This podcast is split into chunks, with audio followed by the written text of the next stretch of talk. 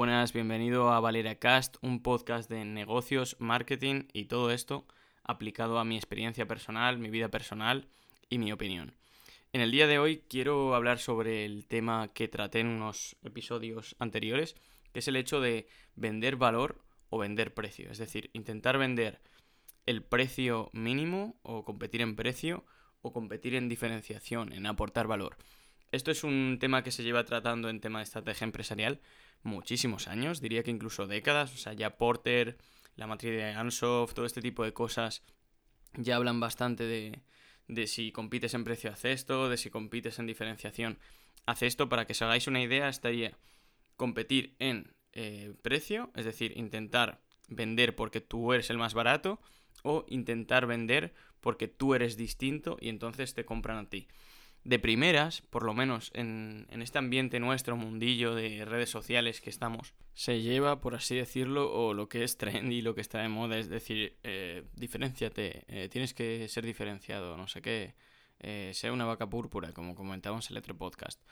Pero realmente no es, no es tan sencillo como parece y realmente el mercado tiene lugar para ambos. O sea, no todo el mundo puede ser vaca púrpura, por así decirlo, no todo el mundo puede estar diferenciado y no el mercado entero quiere cosas diferenciadas. Yo mismo, la leche, compro leche barata y de buena calidad. No compro una leche con un buen marketing o una leche que me prometa eh, súper buenas vitaminas.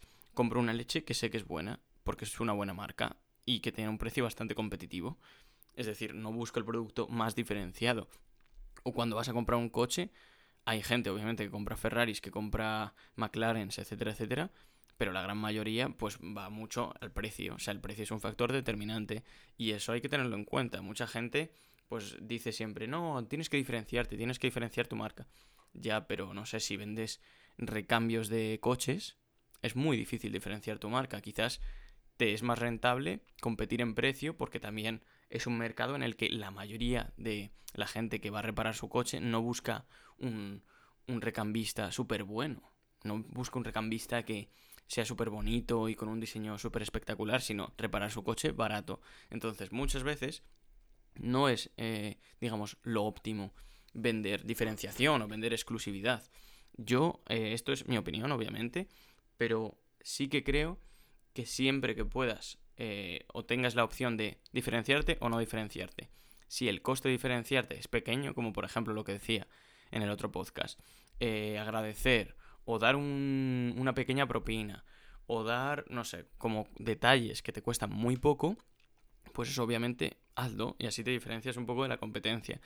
Pero hay que estudiar mucho, que ahí yo ya diría que con un solo podcast no puedes decir, pues vale, entonces precio es lo mejor, sino que ahí ya es estudiarse libros, estudiarse textos y todo esto viene formalmente escrito, como decía, pues desde Porter hasta Ansoff, hasta Peter Drucker, todo este tipo de autores han escrito décadas y décadas de, estudios sobre, sobre estos temas. Entonces, hay mercados en los que la diferenciación no es tan importante. ¿Qué pasa? Que en los negocios digitales, tema de marca personal, etcétera, etcétera, pues obviamente hay una marca personal que compite en precio, que sería competir en dar, intentar dar al máximo de personas un servicio básico, pues ahí estamos hablando ya de algo eh, que quizás no va a destacar, pero siempre va a haber mercado para ese tipo de personas. Es decir, tú ponte eh, das eh, servicios de cómo crecer en redes sociales, que es mi caso. Siempre va a haber gente que esté dispuesta a pagar un servicio un poco peor, pero que tenga un precio bajo. ¿Por qué? Porque no todo el mundo quiere ser el mejor en redes sociales. Quizá hay gente que quiere iniciarse simplemente, quiere probar a ver qué es. Entonces ahí van a oferentes que lo que hacen es ofrecer un precio bajo. Es decir, irán a una formación de Instagram barata aunque no sea la mejor, aunque no sea súper diferenciada, no pasa nada, pero es barata. Entonces, no, no podríamos decir que lo mejor es vender diferenciación. De hecho, eh, lo que yo siempre digo cuando me dicen, no, es que si no te diferencias no vas a ganar casi dinero. Walmart, Walmart no es diferenciación de ser una supermarca, todo exclusivo, todo súper bueno, sino es competir en precios. Eh, no sé, hay muchísimas marcas así de ese estilo. Mercadona, compite en precios y factura millones. Para los que seáis de fuera, Mercadona es una empresa, un supermercado español, que de hecho hoy, eh, que estoy grabando este podcast, 2 de julio, se internacionaliza, se ha ido a Portugal. Pues es una compañía que es un supermercado, siempre precios bajos, es su política.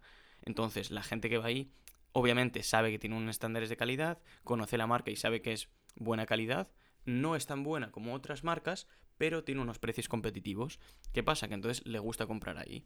Y esto lo mismo pasa con coches, pasa con restaurantes. ¿Por qué triunfa McDonald's? ¿McDonald's es super calidad, exclusividad, etcétera? No, y factura más que cualquier otra cadena de restaurantes. Entonces, yo creo que ahí se entiende un poco el punto que quiero comentar. No siempre la diferenciación es lo mejor, aunque siempre te vayan a vender como diferenciate, etcétera, etcétera. Yo lo que digo siempre es, mira por qué alguien te está argumentando una cosa. Entonces, normalmente, ¿por qué te venden lo de diferenciación? Porque dicen, no, tienes que diferenciarte. Uy, y casualmente yo vendo un curso con el que vas a poder eh, ser el más experto en esta materia. Si lo haces, vas a diferenciarte. Entonces, ¿qué quiere decir eso? Diferenciate. ¿Cómo diferenciarte? Comprando mi curso. ¿Por qué te dice que te diferencies? Porque va a ganar más dinero si tú decides diferenciarte. Yo lo que digo que tú estudies qué es lo que te compensa. ¿Cuál es tu negocio? Porque aquí quizás estás escuchando esto y tienes una marca personal, en este caso, bajo mi experiencia, obviamente esto es opinión personal, como digo, pero marca personal lo mejor es diferenciarse porque competir en precio en marca personal es muy pobre, o sea, mm, realmente no hay muchísima gente que esté buscando gente para dar charlas de redes sociales y cuando van a dar una o van a buscar una persona que, que quiera dar charlas, lo más probable es que cogerá una buena, no una persona que no cobre y de una charla mediocre.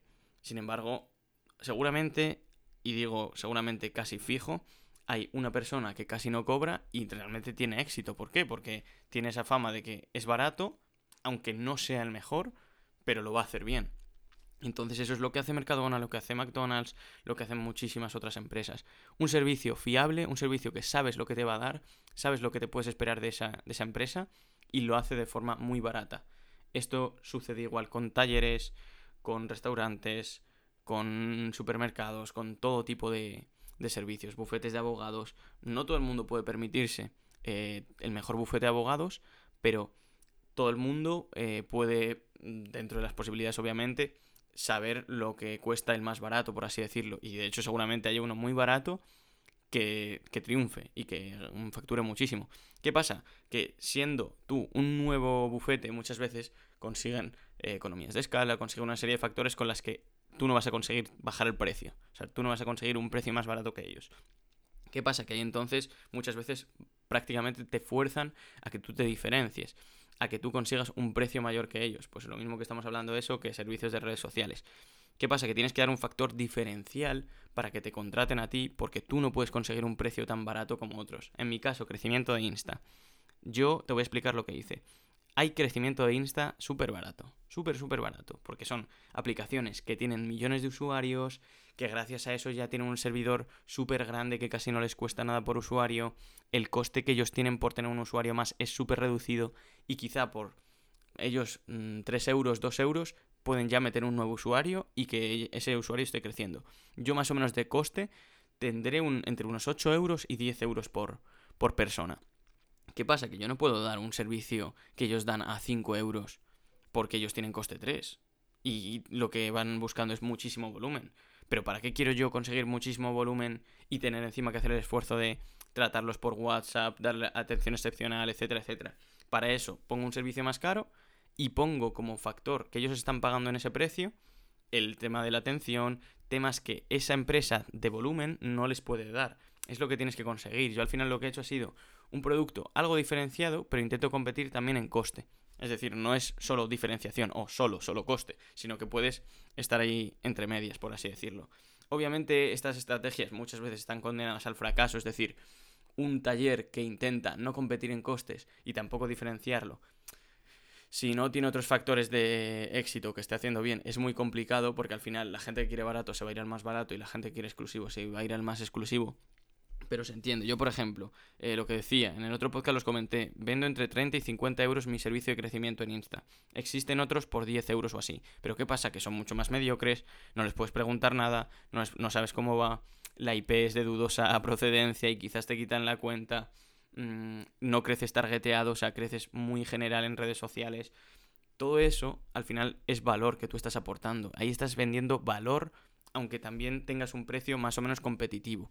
Entonces, eso es lo que yo creo que que se puede buscar en un principio, porque si no en un principio vender solo diferenciación es muy complicado, pero como he dicho también depende muchísimo del sector en el que estés, de si eres una marca personal, por ejemplo, si eres un futbolista, vender precio es muy, muy, muy complicado, porque ¿qué vas a ser? Un futbolista que es muy barato y mediocre. ¿Qué, equipo quiere eso? Quizás uno que le sobre algo de dinero y te van a coger y te van a pagar poco. Entonces, marcas personales o marcas, por así decirlo, de eh, deportistas, cantantes, etcétera, lo suyo es siempre moverse hacia diferenciación. Todos los que han triunfado, no sé, Bad Bunny y toda esta gente que son cantantes, han conseguido diferenciación, una marca súper potente y entonces ganan mucho dinero. ¿Qué pasa? También hay bandas que van a a programas de televisión, etcétera, y son baratas, aunque nadie las conozca, sí, y tienen éxito, sí, también ganarán dinero y tendrán su sueldo, pero eso es mucho más complicado que conseguir esa diferenciación, sobre todo si sabes hacerlo, si tú sabes hacer diferenciación, porque vas a intentar competir en coste. Yo aquí es mi opinión, como digo, habría que estudiar cada caso de una marca, de una empresa, etcétera, para ver lo que conviene. Y si os interesa esto, yo ya os he recomendado varios autores, Peter Drucker, eh, Porter y Ansoff. Ansoff es uno que hizo la matriz del tema de crecimiento de mercado, o sea, desarrollo de mercado, desarrollo de producto y todo este tipo de cosas, diversificar o no. Y también habla bastante sobre esto. Así que nada, espero que os haya interesado y nos vemos en el siguiente episodio.